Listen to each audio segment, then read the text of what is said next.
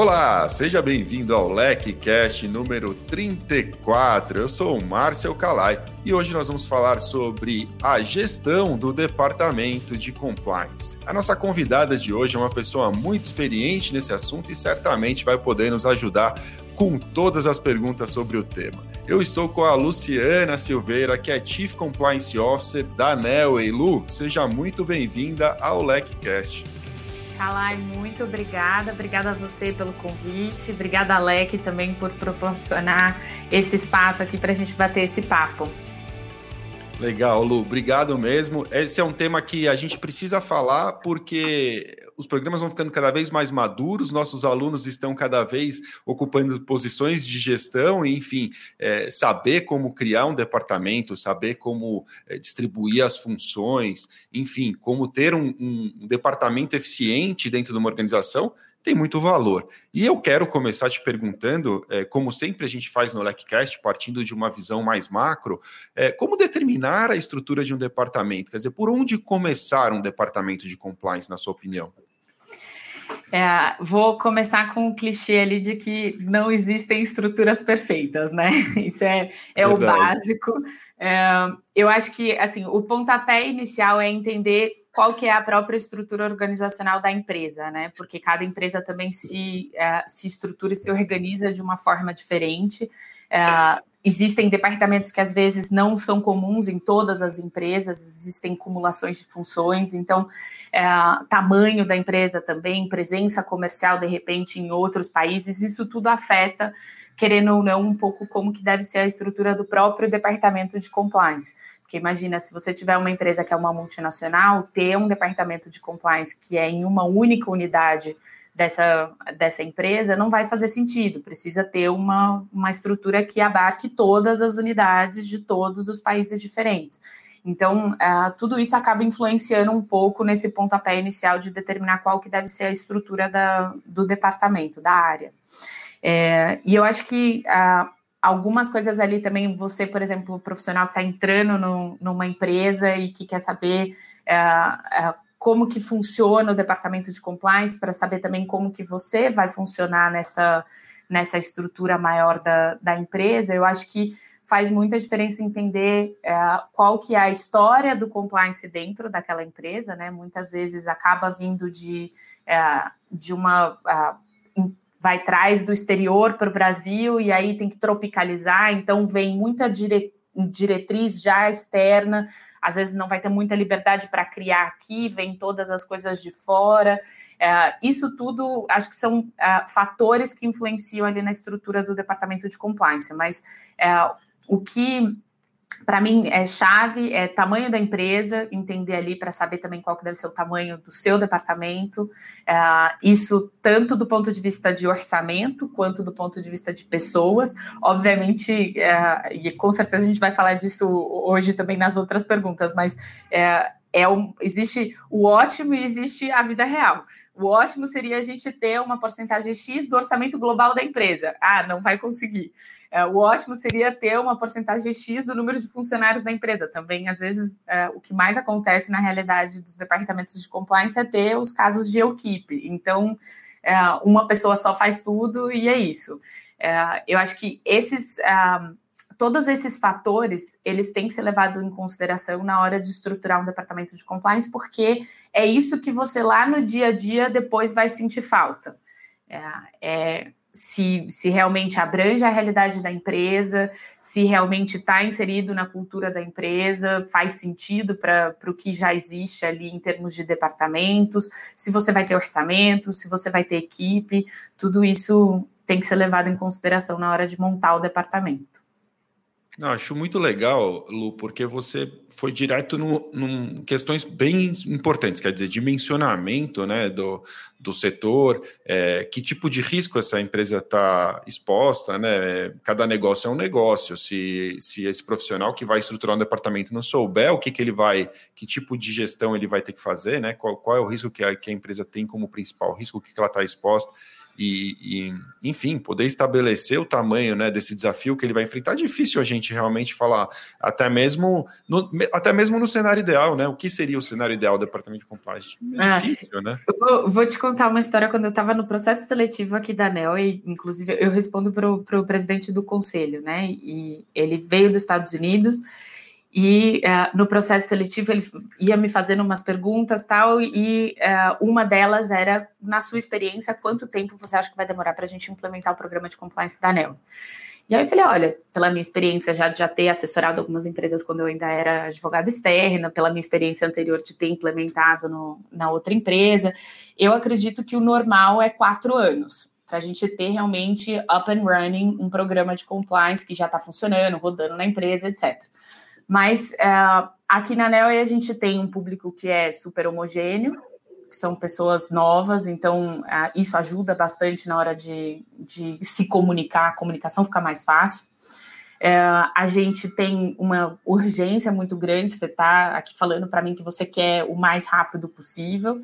Se eu tiver equipe, se eu tiver orçamento, e a empresa Anel tem um monte de tecnologia voltada para compliance, então eu posso usar todas elas dentro de casa e já entrar num nível de, de já usando tecnolo soluções tecnológicas super boas. Então, ótimo, ok, consigo reduzir talvez para dois anos. Ele olhou para mim e fez um silêncio assim: ótimo, eu, você tem um ano.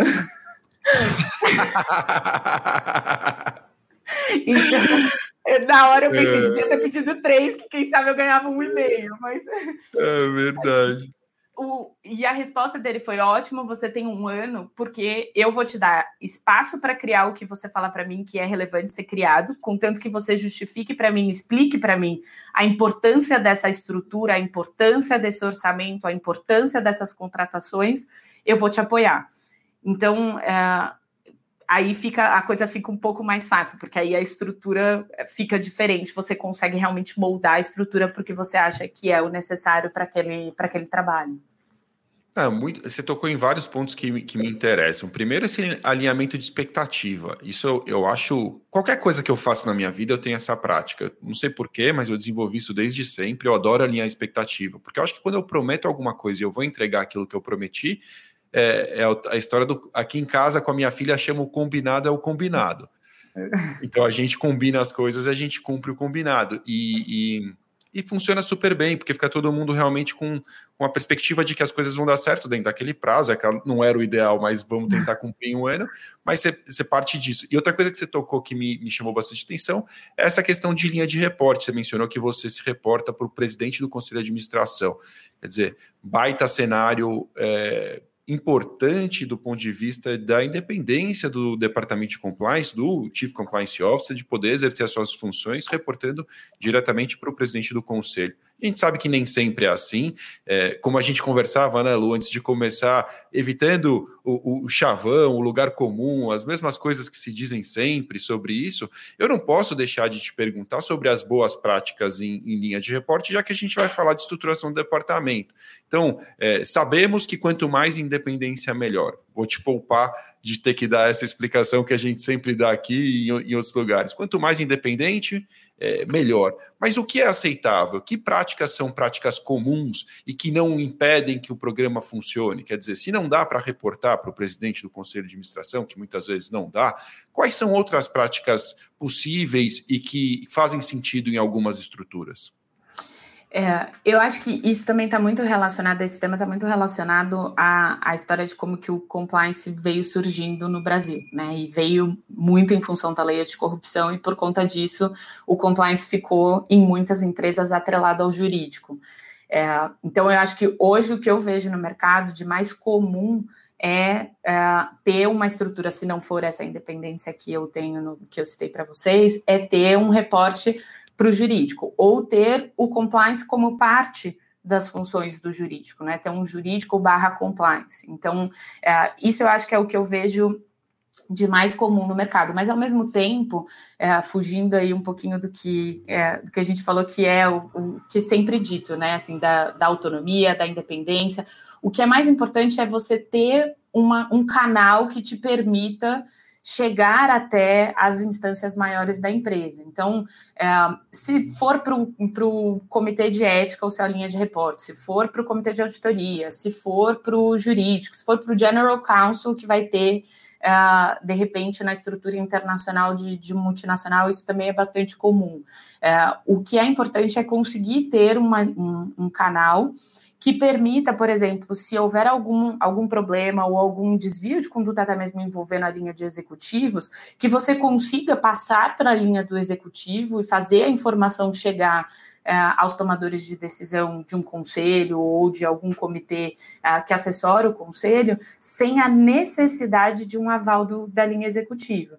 Então, isso que, que na linha uh, de reporte eu acho que é o mais relevante de a gente observar. Ter esse, esse essa independência e esse canal direto, ele é muito importante, independente de para quem efetivamente você reporta, quem é seu chefe, quem que determina as suas atribuições do dia a dia.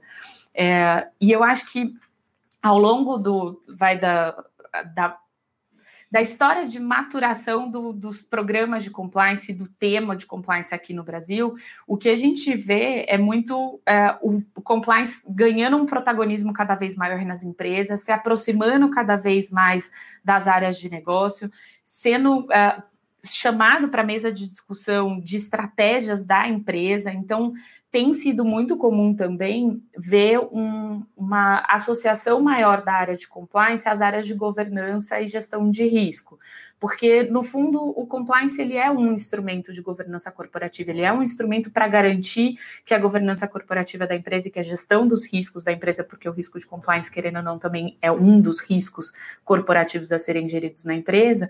É, o que tem, o que eu tenho visto é uma cadeira sendo dedicada à GRC com cada vez mais, mais comum isso. E aí, essa cadeira de GRC reportando para um comitê que assessora, é, de repente, o conselho, ou até mesmo, no meu caso, que é responder para o presidente do conselho, tendo essa autonomia, essa independência, porque é uma, uma cadeira que é, basicamente faz a gestão de é, riscos que podem afetar, de alguma forma, impactar negativamente a estratégia da empresa como um todo. E compliance é um dos riscos que então vai ser gerido nessa atividade. Sabe, Lu, que você tocou num ponto que o, o Raul Curineto, que é super parceiro da Alec, especialista em recrutar grandes executivos né, de compliance, executivos financeiros, executivos também do mercado jurídico, é, no último Compliance on Top, que é o nosso anuário né, dos profissionais de compliance e também o prêmio que elege os mais admirados profissionais de compliance do Brasil, ele disse exatamente isso. Ele disse não sei se, é, se você se recorda, mas ele falou: é, sim, o profissional de compliance ele tem que estar tá pronto para GRC, né? Ele não, ele não pode simplesmente se acomodar na cadeira de compliance é, ali, é, como, como seria talvez no cenário ideal, porque é uma tendência realmente que esse profissional vá lidar com, com outros assuntos dentro ah. de governança, dentro dos riscos da empresa como um todo, ao lado dos riscos da empresa e não só dos riscos de compliance. Então, realmente, isso é, é, algo que, que acontece muito. Outra coisa que eu me lembrei aqui, enquanto você falava sobre o reporte para o jurídico, é, o reporte para o financeiro também é comum acontecer algumas vezes, né? Reportar para é, o, o, o, diretor, financeiro, financeiro. né? É, CFO. É comum, né? Acontece às vezes, até porque em alguns, uh, a, acho que a grande maioria dos, das empresas tem a auditoria também reportando para a CFO, ou quando vai evoluindo também nessa, nessa linha de maturidade, coloca a auditoria como independente. Mas, uh, e aí, quando você tem uma atividade muito do compliance muito próxima a uma atividade de auditoria, aí é, é, faria sentido dentro dessa, dessa linha de, de raciocínio você ter o reporte também para o financeiro. É, eu acho que é, aí entra um pouco no. A linha de reporte ela vai estar muito relacionada também com quais são as funções que o, que o compliance vai ser é, chamado, né? Vai, vai ter como, como ali job description dele, quais são as funções que ele tem que fazer. Porque se ele for fazer, por exemplo, é, funções que vão estar voltadas para é, vamos dizer, código de ética, que a gente só faz a parte de cultura. Na empresa, o compliance só vai trabalhar porque todos os controles já estão super estruturados, os controles de compliance ficam junto com os controles de toda, toda a empresa, então eles ficam na atribuição da área de controles internos, da área de uh, auditoria, e o compliance é responsável por trabalhar treinamento, comunicação e difusão da, dos valores éticos da, na, da cultura da empresa. Bom, nessa função aí não teria muito sentido você ter um reporte para o CFO, porque é, já não tem mais essa, essa visão tão específica de controles, de testes desses controles, de aderência das políticas. A gente fez um trabalho aqui na ANEL, a gente montou todas as políticas primeiro, é, e aí depois a gente fez o trabalho de, de ainda que a gente já, já tivesse definido qual era o procedimento para criar a política e todos os sistemas que a gente ia usar, a gente redigiu os procedimentos depois da criação de todas as políticas.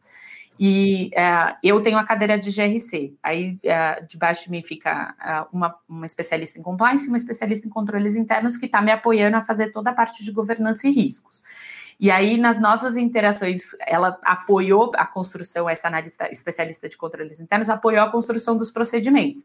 E nas nossas interações, ela falava toda hora, mas a porta ainda está aberta para o risco, mas a porta ainda está aberta para o risco. A gente pensava com uma cabeça toda voltada para como que a gente vai passar os valores, como que a gente vai incentivar os funcionários a pensar nesse, nesse problema, a ver que existe esse risco na atividade dele. E ela pensava em controles internos, se é um controle manual, se é um controle automático, qual é o sistema, como que a gente vai testar. São visões diferentes.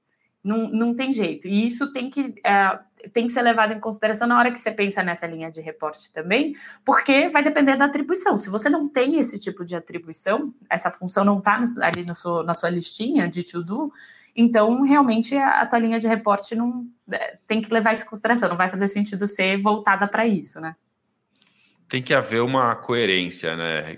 Tem, você tem toda a razão. E aí a pergunta que vem é exatamente essa, né? Quais são as funções, então, né? Quais são as, as tarefas que estão nesse to-do dentro do departamento de compliance? É, eu, uh, eu acho que, de novo, vou lá no clichê da, da primeira frase do, do, do nosso Likecast. Não existe uma receita, uma uma fórmula perfeita ou o que é o, o, o ideal, né? Assim, é, vai, vai depender muito do que, que a empresa precisa para aquele momento, vai depender muito também uh, de como que você, naquela estrutura que a gente conversou, de como que você, seu departamento se insere ali na estrutura organizacional, porque, por exemplo, uh, se você tiver compliance jurídico juntos, é, pode ser que, por exemplo, é, questões relacionadas a, a ver, concorrencial, é, ou de repente, por exemplo, é, sanções comerciais, que aí tá, tá trade compliance mais em voga, você pega é, sanções, listas de sanções para exportação de produtos. Se você exporta para Crimeia, você não pode exportar mais para os Estados Unidos, então você tem que provar todas as suas exportações não vão para Crimeia. Então você tem que ter todos os controles em place ali para poder demonstrar que isso não acontece e continuar mantendo as suas exportações para os Estados Unidos. Se você tem as duas estruturas, compliance e jurídico junto, pode ser que o trade compliance seja uma atribuição do jurídico é, porque vai estar muito relacionada ali às, às, regulamentações de exportação e etc. Ou pode ser que essa seja combinada ali, uma atribuição que venha para compliance, e aí o teu compliance vai ter um leque um pouco maior, porque ele necessariamente vai ter que entrar em contato com as áreas de qualidade da empresa, ele vai ter que entrar em contato com as áreas de, uh, de exportação, com a parte de logística externa. Então, aí o compliance vai abrir um pouquinho o leque de funções uh, de atuação dentro da empresa. Mas assim, eu acho que e aí, se, vamos supor, nesse exemplo que eu dei, vamos supor que essa atribuição, essa função fique específica com o jurídico. Não é que o compliance nunca vai lidar com trade compliance. Não é que é, esse assunto, então, sai totalmente da, da, do radar ali do compliance. O que ele vai, nesses casos, fazer é ter a atribuição de investigar se acontece qualquer desvio de conduta, verificar se está todo mundo realmente seguindo essas regras, se chega alguma denúncia, ele tem que averiguar se realmente houve é, alguma coisa para melhorar em termos de é, prevenção. Então, acho que é, eu gosto bastante de falar que são três, três linhas de atuação do compliance: é o preventivo é, o investigativo, é, que é aí prevenção, detecção e remediação. Então, o core, assim, a, a, grande maioria da sua, do seu tempo tem que ser dedicado para prevenção. É, são coisas que vão se retro, retroalimentar. Você identificou que existe um desvio de conduta, você vai identificar, você tem que fazer todas as, as atividades relacionadas a identificar que aquele desvio efetivamente aconteceu e, se ele aconteceu, remediar, tomar atitudes naquele momento para parar o desvio, parar uh, qualquer impacto negativo que possa ser gerado para a empresa e trabalhar automaticamente na sequência com todas as medidas de prevenção, porque se houve um desvio de conduta é porque alguma coisa na prevenção não funcionou. Então, significa que você tem que melhorar as, as, suas políticas, melhorar os seus procedimentos, melhorar os seus controles, melhorar, melhorar os seus treinamentos.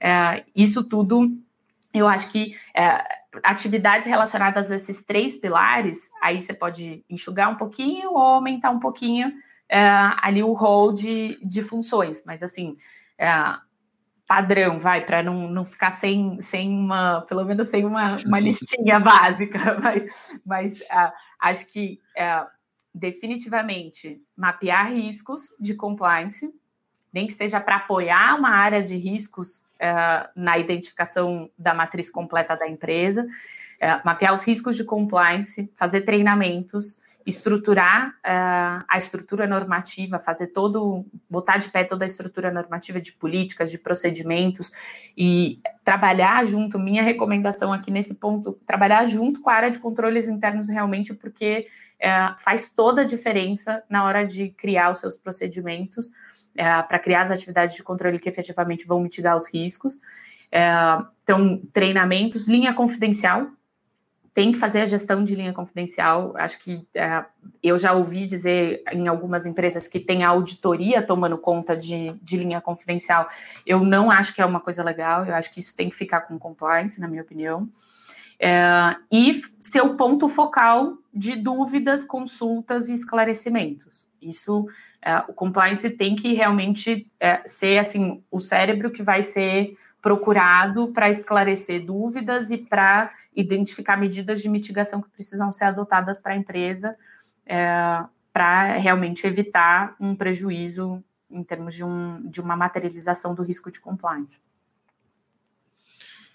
Muito bom. É, é, a missão não é pequena, a missão é realmente uma missão importante e complexa. E você sabe, Lu, que eu fico pensando assim, né? No cenário, de novo, né? A gente sempre vai ter o cenário ideal, o cenário real mas a verdade é que os departamentos de compliance, de modo geral, eles são enxutos, né? Nós não temos, a, a, não ser nas grandes empresas, principalmente aquelas que já passaram por grandes problemas também, é, os departamentos não são gigantescos, né? Eles são pequenos. Mas eu queria te perguntar: é, é, claro que se o departamento for apenas o profissional que está nos ouvindo, todas as funções são dele, a gente pode ir para a próxima pergunta. Mas num cenário em que há um mínimo de distribuição desse trabalho, como dividir as tarefas? Quer dizer, eu vou eleger um investigador dentro da minha equipe que só vai fazer investigação, eu vou eleger alguém que só vai fazer treinamento, dá para distribuir, ou então eu já separo uma parte do trabalho, eu falo, isso aqui vai ser 100% terceirizado, eu não vou nem fazer internamente porque me falta braço.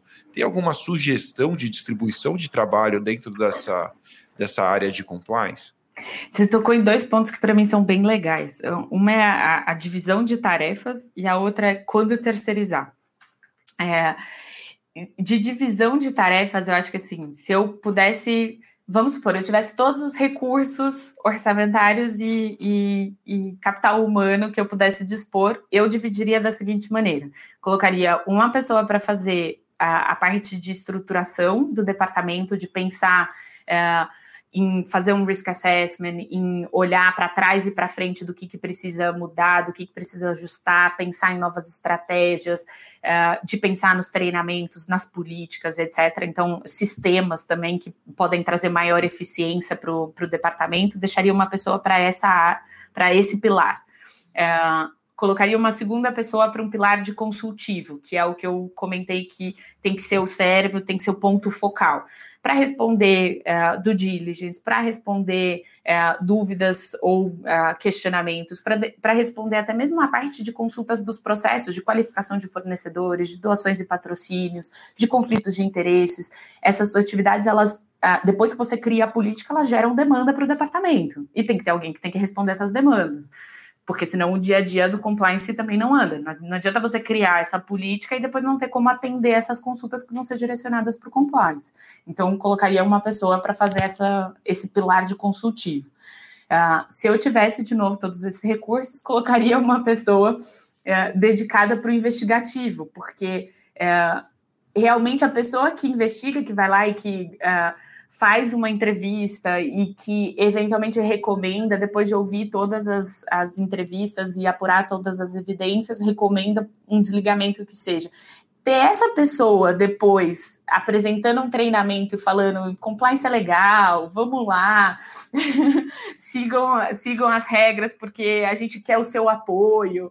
É, é difícil, é difícil separar, sabe? É, claro que Uh, se você for um caso de equipe, você vai ter que lidar com essa situação, mas uh, se eu tivesse todos os recursos, de novo, estamos falando aqui do, do, do meu sonho, então vamos com uma pessoa dedicada exclusiva para a parte de investigação. Uh, e aí também teria uma pessoa que ficaria focada na parte mais do administrativo, sabe? Assim, eu acho que toda é, existe um, um, uma carga significativa de gerir, de fazer esses controles das demandas, controles é, de faturas, controles de é, indicadores, preparação de, de apresentações, é, respostas de questionários de due diligence, quando você é, passa ali num processo de qualificação de algum cliente. Então, existem atividades administrativas que também no dia a dia, ou até mesmo de, de atividades administrativas internas de sistemas que precisam ser preenchidos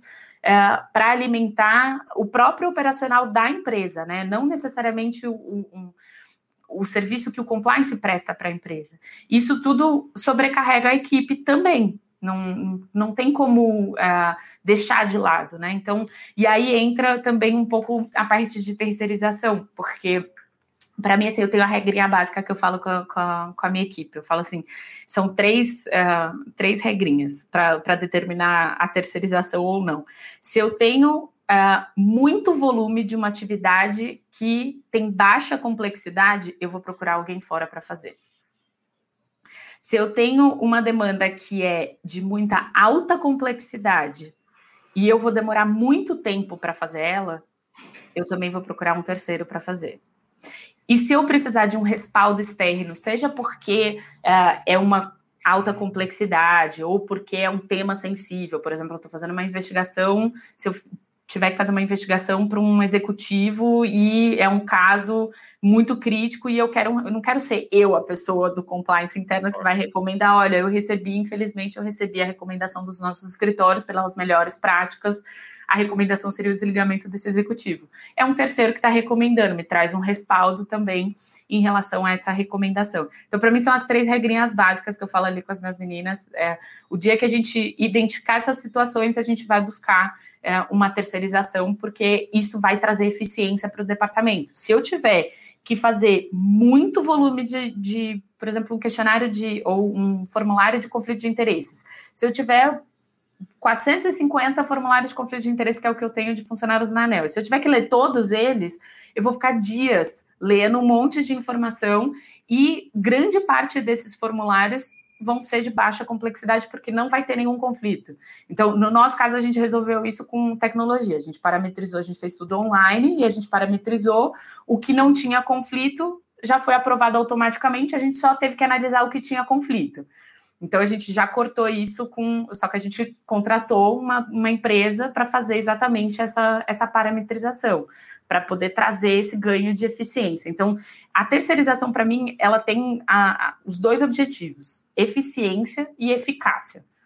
É, eficiência para eu fazer mais rápido, entregar mais rápido, e a eficácia para me dar esse respaldo é, de realmente ser um compliance robusto, de ter um, uma, uma legal opinion, né? uma opinião de um advogado externo falando realmente de acordo com as melhores práticas ou de acordo com a lei, o melhor seria você fazer XYZ. Então, seriam essas as, as divisões e, e as regrinhas da terceirização. É muito bom, né, Lu? Você ter uma clareza sobre isso facilita demais. Eu lembro da minha época quando eu advogava e eu tive muitos clientes é, o jurídico interno das empresas que tomavam decisões parecidas, né? Não é muito diferente no jurídico interno. Você tem um caso de extrema complexidade é, que vai parar meu setor para atender, eu preciso de um terceirizado, como você mencionou, é, se parece também. Ou então eu estou num, num massificado aqui que eu tenho milhares de casos de consumidor, por exemplo, eu vou contar com um escritório que vai ter braço para entregar esse tipo de coisa. Exato. Então, é, é e, e, o bacana é que tendo essas regrinhas objetivas, você não fica em dúvida na hora que o momento chega, você já tem lá uma, algo estabelecido, isso ajuda demais. Uhum. Muito bem. É, além de tudo isso, o compliance tem que atender também os, os tão falados clientes internos, né? Quem são os principais é, é, solicitadores de trabalho, aí, quem pede trabalho, quem demanda do compliance, com quem que vocês têm que conversar no dia a dia e, e como funciona essa relação?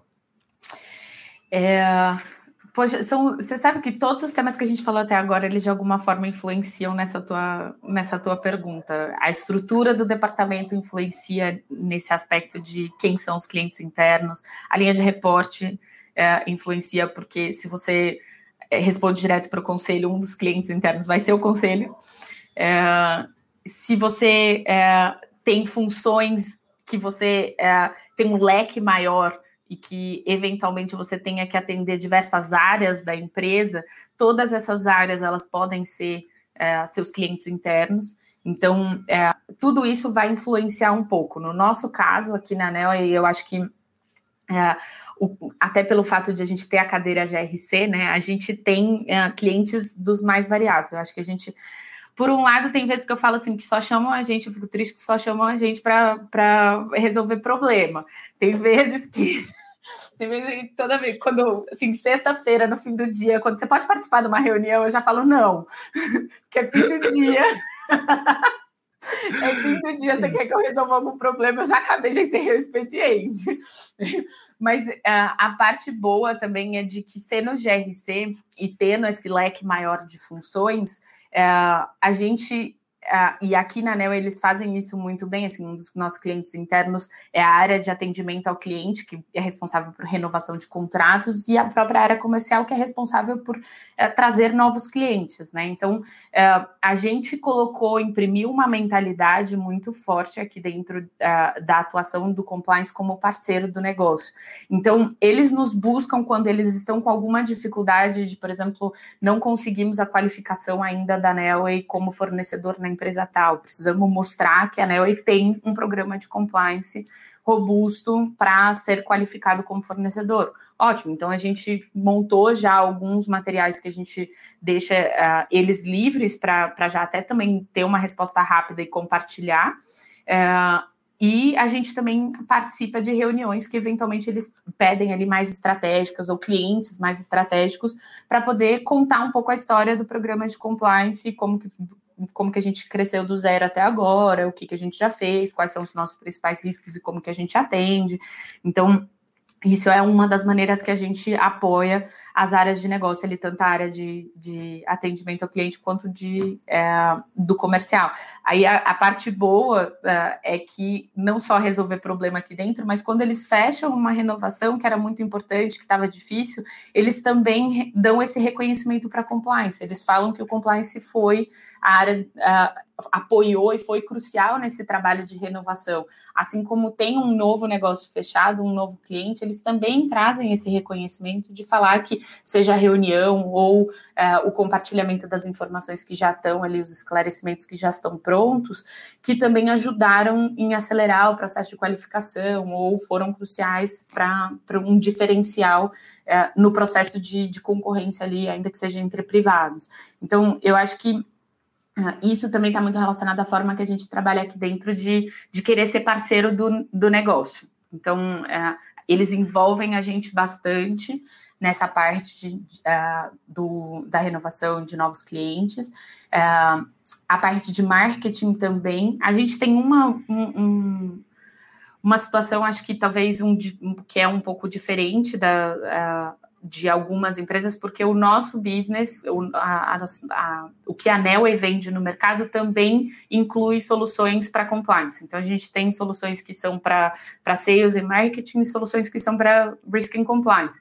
Então, é, acaba que o compliance interno da Nelway virou um case, de sucesso, que a gente usa todas as nossas ferramentas, então eles chamam bastante a gente para fazer benchmarking, eles chamam bastante a gente também para mostrar como que a gente estruturou os nossos processos usando as nossas ferramentas. O pessoal de tecnologia que faz uh, essas soluções, às vezes eles vêm bater papo com a gente para entender o que, que, qual que é o seu sonho. Teve uma vez que um, um, um é, um dos funcionários de, dessa parte de serviços, ele, é, a gente estava querendo uma API que fizesse uma integração entre todas as nossas bases de dados para a gente fazer um cruzamento de informações e pudesse nos mostrar conflitos de interesses que não foram reportados voluntariamente. Então, por exemplo, vamos supor que no nosso, na nossa política eles têm que fazer reporte voluntário. Então, vamos supor, eles têm que falar para a gente que uh, eles têm ou não têm uh, uma um, uma empresa que presta serviço para a ANEL ou um familiar que tem uma empresa que presta serviço para a ANEL. Vamos supor que ele coloque não, só que na verdade ele tem um, uma empresa que presta serviço para a ANEL. E se a gente não tiver essa API que cruza as informações, eu vou sempre é, me basear na, na, na verdade do funcionário. Ele pode ou ter esquecido, ou ter respondido errado, ter esquecido de atualizar, ou ter respondido errado, ou às vezes é a Mafed realmente respondeu não, enquanto a resposta deveria ser sim. Então, a gente precisa, esse é um exemplo também de um controle que precisa estar tá faltando. É, e aí, conversando com esse funcionário, ele virou para mim e falou assim: Lu, qual que é o seu sonho de consumo? Aí eu falei: ah, meu sonho de consumo é ter um painel que vai me trazer todos os flagzinhos de todos os riscos de compliance, com verdinho, amarelo e, e vermelho, que vai me avisar: tem alguém, amarelo tem alguém tomando conta, verde já tomaram conta, e o vermelho é coisa nova que eu preciso olhar. Aí ele parou, olhou para mim e falou assim: Eu consigo fazer isso para você. Eu falei, nossa, então. Aí que eu realmente me sinto numa criança na loja de doces ou na papelaria, assim, eu posso pegar o que eu quiser. Então, eu acho que assim, a gente tem uma particularidade que é, acaba que aqui na Neo e todas, a gente tem contato com quase todas as áreas. Mas é, vou, vou só tomar mais um pouquinho do tempo, porque eu acho que não só clientes, mas parceiros dentro da algumas áreas têm que ser parceiras do compliance. É, porque é, você, se você não tiver o apoio de algumas áreas, por exemplo, como RH, você vai ter um trabalho muito maior de fazer a comunicação interna.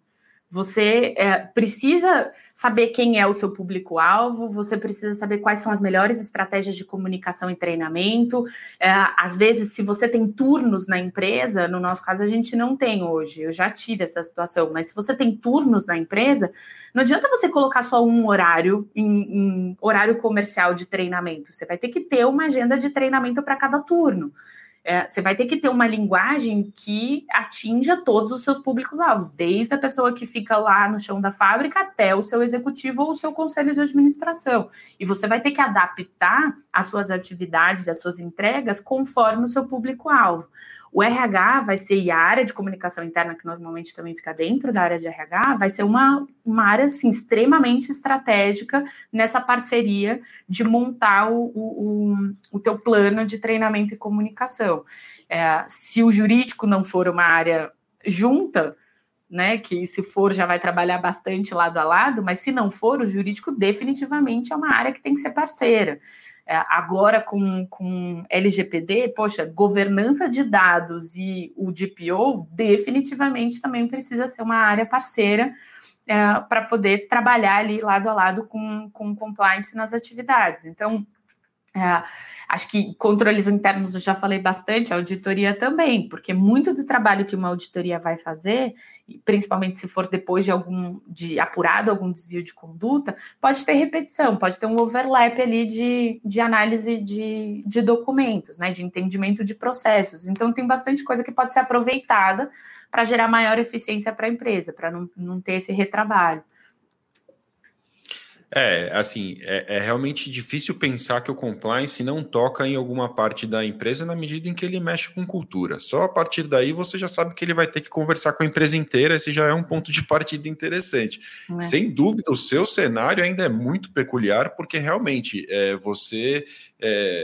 Vocês vendem, de certa forma, compliance, né? Vocês vendem soluções. Então, é, você tem um compliance que, além de estratégico internamente, pode ser muito estratégico do ponto de vista comercial, como referência, que é, é a sua atividade lá dentro, sem dúvida nenhuma, é algo é, muito especial. Mas eu acho que você tocou em pontos importantes. Esse relacionamento com recursos humanos é algo que, que a gente vê assim, é, cases de extremo sucesso e cases de extremo fracasso. Né? Se Verdade. não tiver uma relação boa ali, é, assim, compliance tem que saber que é possível se valer das áreas para fazer o seu próprio uhum. trabalho. Né? Você vai precisar da turma, você tem que ser parceiro, porque também é uma é mão dupla, né? Você vai ajudar. Ainda mais vai... se você estiver sozinho, né? Se você for um caso de equipe, ainda mais que você precisa contar com essas áreas parceiras para alavancar a tua, tua função e teus resultados. Exato. E, e Lu, nosso tempo está indo assim, voando, né? Mas eu, eu queria te perguntar, não deixar de perguntar um pouquinho. A gente vai ter, com certeza, a gente até já teve algumas informações sobre isso. Acho que vale falar num episódio apenas sobre isso também, mas é, uma visão mais superficial, assim, queria que você abordasse um pouquinho dos KPIs, né? É, como metrificar aí o seu departamento? Quais são os, alguns exemplos de método? Todo mundo sempre fala muito disso, é, poucas pessoas realmente fazem essas, esse trabalho de, de metrificar e avaliar métricas e números e indicadores de desempenho dentro do departamento. Mas o que, que você pode falar sobre orientações básicas nesse tema? Assim, quais são os principais KPIs? Como tratar essa esse desafio de demonstrar evoluções? É, eu acho que quanto mais estratégico o teu, o teu, a tua função, né, o teu papel como compliance é, mais relevante fica você ter esses KPIs, porque é, cada vez mais você vai ser questionado para mostrar resultados, não só os qualitativos. Você vai chegar e vai falar: a, a, cultura da empresa mudou, a gente hoje vivencia uma realidade diferente. E aí o conselho vai te perguntar: tá, mas o que, que você quer dizer com isso? Me mostre os números. O que que, por que, que você entende que a cultura mudou? Uh, e aí é um pouco da hora que você vai mostrar, uh, por exemplo, você vai mostrar a quantidade de treinamentos que foram feitos, mas só a quantidade de treinamentos é suficiente? Quantos treinamentos você fez ao longo do ano? E aí vão te perguntar, mas quantas pessoas participaram desses treinamentos ao longo do ano? E aí vão te perguntar, mas você treinava se essas, você testava se essas pessoas tinham adesão do conhecimento do treinamento? e qual era o índice de, de acerto dos testes. Então, cada vez que você tiver um, um indicador, você consegue ir um pouquinho além para realmente trazer um, um, número que vai te permitir medir algumas coisas e quem sabe até adaptar a tua estratégia, porque eh, vou pegar aqui o exemplo dos treinamentos. Assim, a gente a gente colocou uma. E tem, tem que sempre ter meta também nesses KPIs. Eu acho que isso é importante, porque não adianta, senão, senão eles vão ser só um, um retrato indicativo, assim, vão ser só números que vão te mostrar a realidade, mas se você não colocar as metas para eu hoje eu quero, hoje eu não tenho nenhuma política e eu quero implementar até o fim do ano seis políticas, isso eu fiz aqui dentro. E aí eu fui acompanhando esse KPI ao longo do ano. É, eu quero ter 100% dos meus funcionários treinados. Eu fui acompanhando esse KPI ao longo do ano. É, às vezes você precisa, essa questão da, da presença nos treinamentos, né? Ah, eu tô com uma presença muito baixa. Então, o que, que eu preciso mudar? Eu preciso entender por que, que a minha presença está baixa. Às vezes pode ser aquela questão do turno, às vezes pode ser aquela, pode ser uma questão de linguagem, às vezes pessoal não é obrigatório e o pessoal não, não acha que não vai acrescentar muito no dia a dia. Quem sabe você precisa mudar o formato, trazer algo mais prático ao invés de mais teórico.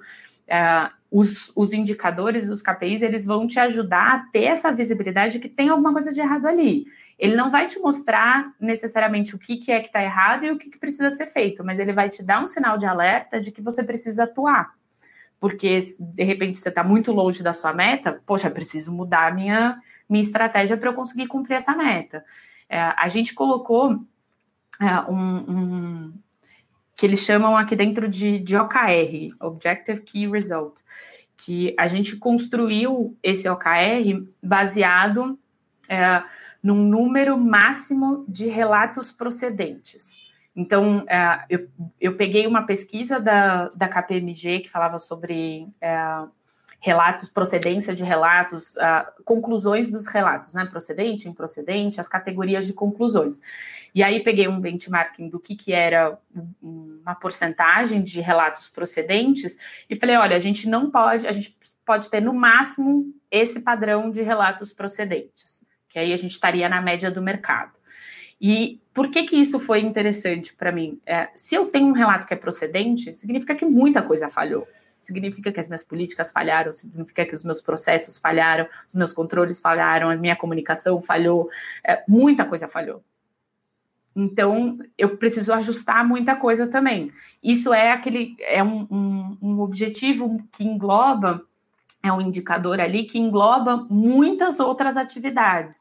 E para a gente foi super interessante ter é, esse acompanhamento e mostrar para a gente que é, outras coisas estavam sendo feitas, porque a gente tinha outros indicadores também sendo medidos ao mesmo tempo, outras coisas estavam refletindo positivamente nesse OKR.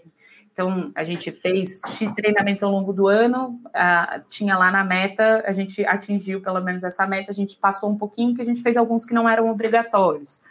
Uh, a gente manteve a, conseguimos bater a meta ali, manter o número do, das políticas que a gente queria ter implementado ao longo do ano é, a parte de é, treinamentos de novos entrantes. A gente sempre flutua ali, né? Novos colaboradores precisam ter o treinamento de compliance. Entra e às vezes tem um que escapa, que não faz o, o onboarding, que vai fazer duas semanas depois, a gente fica correndo atrás deles. Então, esse é um que sempre flutua, mas a nossa meta é ter 100% dos novos entrantes e esse KPI está sempre ali, é, a gente fica sempre de olho para poder acompanhar.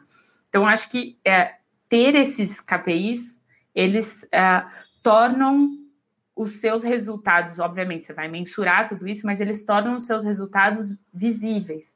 Você não precisa ficar se explicando muito também. Isso é, é uma parte boa, porque uh, quando é muito qualitativo, né, a gente tem mais dificuldade de explicar, porque o qualitativo ele é, é, subjetivo e a sua subjetividade é diferente da minha, e as interpretações então podem ser diferentes. O número está ali.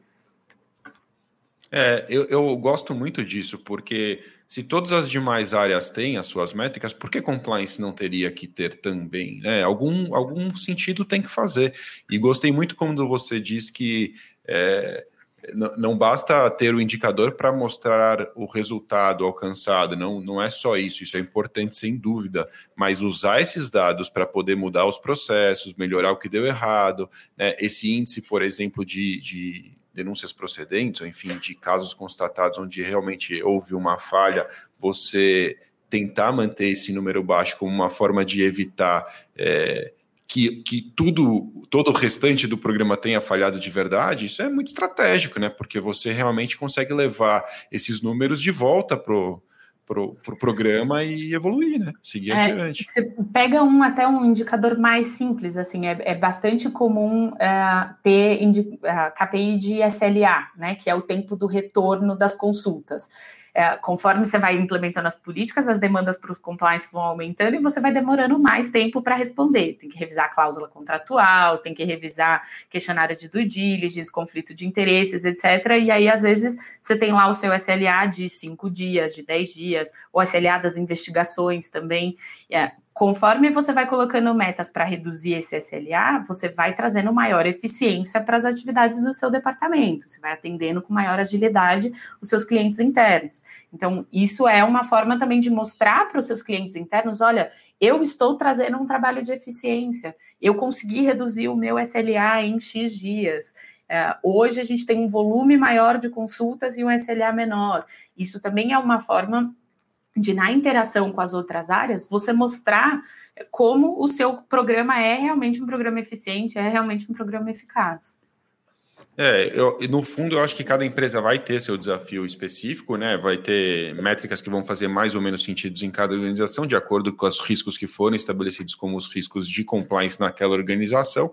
E, e a única coisa que eu, eu sempre tenho é, um, um, pouquinho de receio com as métricas, e eu acho que as pessoas têm que ter também, é tomar cuidado para não estabelecer metas que possam criar conflitos de interesse na hora de, de tomar decisões, né? Quando você fala assim, ah, eu não posso ter denúncias procedentes. Ah, então melhor não ter denúncias. Ah, então eu não comunico é, que o canal que... existe. Esse é o perigo, né? Não é? Definitivamente. É? Aí a gente vai ter um problema com a pecinha do compliance officer também, né? Exato, porque daí às vezes bota meta para o compliance officer não ter, né, para bônus, para pagamento de bônus, a meta do compliance officer é não ter denúncia procedente. Pronto, acabou o trabalho do profissional de compliance. Ele não vai poder fazer mais nada, porque ele quer receber a meta, ele quer receber o bônus. Então, é, é, o, que eu, o que eu acho é que é, vai fazer sentido em cada organização um pensamento específico sobre aquilo que você quer alcançar, né? Quais são os goals ali daquele, daquele departamento, né? Uhum. Então, é, por isso que eu falei, a gente, isso é uma discussão bastante introdutória do assunto aqui. Eu acho que vale a pena é, esmiuçar muito mais esses KPIs. Eu já vi alguns outros trabalhos e acho que vou trazer aqui para um próximo episódio. Lu, foi demais bater esse papo com você. Obrigado de coração é, por, por, esse, por essa conversa. Como sempre, é, no LECCast a gente pede ao nosso convidado que deixe uma recomendação, uma dica aí para nossa audiência sobre o tema, sobre algum assunto relacionado ao departamento de compliance. O que, que você gostaria de recomendar? Nossa, de acho que de livro, de referência, assim, a gente, eu até escrevi um, um, artigo no, no manual da LEC, né, junto com mais dois colegas sobre esse tema de gestão de departamento de compliance. Acho que ali a gente trouxe um pouquinho mais de detalhe das informações do dia a dia. É, Aliás, um... só para esclarecer, o compliance, além do manual, é o nome Isso. do livro. É porque o manual de compliance é o volume 1. O compliance, além do manual, é o volume 2, que já está disponível neste momento apenas na versão para Kindle na Amazon. Em breve também a versão impressa estará disponível. Isso e você dizia, desculpa, Lu, te cortei, que tem mais uma indicação. Imagina. É, acho que a, a, outra indicação foi uma indicação de um outro colega também de compliance. É, e, e, eu li o livro assim, devorei, chama O Essencialismo.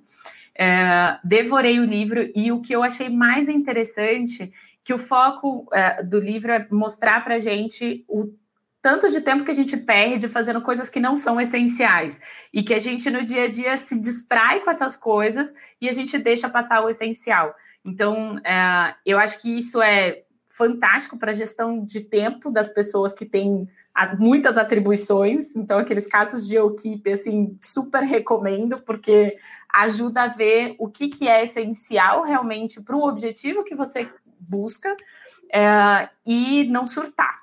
Acho que é o mais o mais importante, conseguir fazer tudo isso sem surtar. É verdade, é verdade. No fundo, acaba sendo o profissional de compliance tem que ser especialista em Pareto, porque 20% do seu tempo você vai alcançar, né? Com, com 20% do que você faz, 80% dos resultados mais importantes. Então você tem que escolher muito bem, né? O que, o que fazer e como fazer, o que é essencial. Isso é muito legal. Lu, valeu, obrigado. Obrigada a você mais uma vez pelo convite. É, adorei o bate-papo, acho que é um tema super legal mesmo e do dia a dia, né? Para as pessoas que trabalham em empresas, é super relevante essa troca de experiências. Parabéns também pelos, pelos episódios, vocês estão um maior sucesso e obrigada, Alec, também mais uma vez pelo convite. Valeu, Lu. E obrigado a você também que nos escutou até aqui. Se você quiser saber mais sobre compliance, eu tenho um convite muito especial para te fazer. Em breve, a Alec vai realizar a próxima Compliance Week, que é um treinamento online e gratuito, onde você vai descobrir como implementar um programa de compliance partindo do zero. Então, acesse Compliance Week com.br Lá você tem todas as informações sobre como se inscrever e participar comigo e com muitos especialistas de compliance deste grande evento. Valeu!